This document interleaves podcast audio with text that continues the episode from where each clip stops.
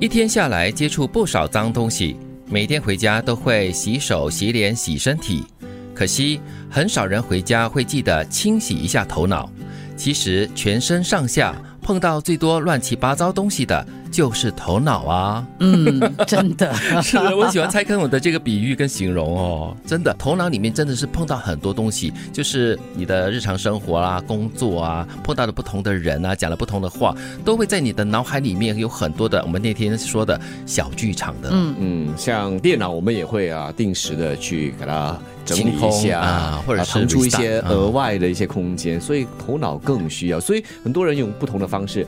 运动啦，静思啊，静坐啊，就是让整个情绪平静下来。嗯，睡觉也是一种蛮不错的方法哦。嗯，其实睡觉他们说啊，就好像那个电脑这个以前叫做 defragmentation 这样子，让你的记忆重新的整合。哦，就是所谓的 sleep 啦，也是。对，所以呃，就是让你的一整天下来，特别是对学习的这些年轻人来说，去整理一下你今天所学习的，更好的在隔天重新启动。嗯，所以你发现呢，你有一些朋友当中呢，念书的时候他明明就是一直在睡觉。的，但是他成绩非非常好，是是是，对，就是他的思绪整理的非常好，对，这很重要哎。其实蔡康永形容的这个东西哦，是我们可能日常生活中就是忙忙碌碌啊，回到家里的时候也没有真的好好的休息或者整理你脑袋里面一些乱七八糟的东西的。嗯，如果你能够及时的去处理一些脑海里面解决不了的事情的话，你可能晚上就可以睡得很安稳了。帮你的脑排毒很重要。嗯，很多事情本来就没有答案，你一定要个答案。那就会得到假的答案了。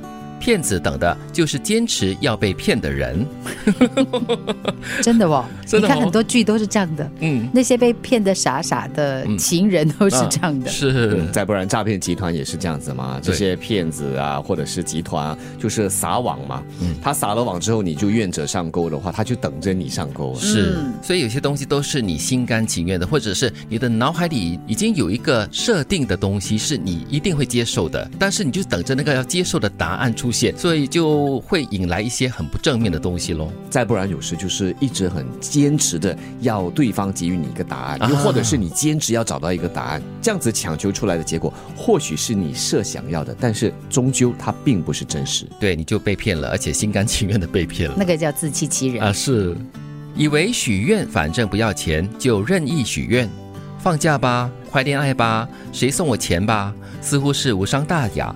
但是每个得不到回应的愿，难免会点滴累积成失望的不快乐。许愿看起来不要钱，但其实我们用不快乐在偿还。以后只选真心在乎的事来许愿吧。哇，说的很真实哎。嗯，一个愿愿望的愿，当愿望得不到回应、得不到满足的时候，就变成了怨，很怨恨的怨。对，所以你看哈，你你心中充满期待，期待某个事情的发生，嗯，然后你的心就一直在等待这件事情发生，然后等不到它的时候，你的心就落空了。对，而且你在等待的过程中，你也没有经过任何的努力或者是争取，那就让这个愿望哎可以自然而然的产生或者是实现哦，那是不真实的。嗯，所以你在许愿了过后呢，你看你许的是哪个愿，是不是很真实的、很实际的，还是很遥远的、很捉摸不到的，或者是你做不到的东西啊？再不然的话，你许了一个愿，然后呢，就制造一个假象，认为这就是你的愿望，嗯，然后用这个假象来欺骗自己，又是另外一种自欺欺人呢？对啊，就好像我们上一句所说的相似。啊对，用不快乐去偿还这些虚幻的东西，值得吗？一天下来，接触不少脏东西。每天回家都要洗手、洗脸、洗身体，可惜很少人回家会记得清洗一下头脑。其实全身上下碰到最多乱七八糟东西的就是头脑啊！很多事情本来就没有答案，你一定要个答案，就会得到假的答案。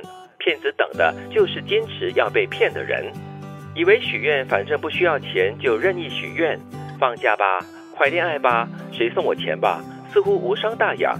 但是每个得不到回应的愿，难免会点滴累积成失望的不快乐。许愿看起来不要钱，但其实我们用不快乐在偿还。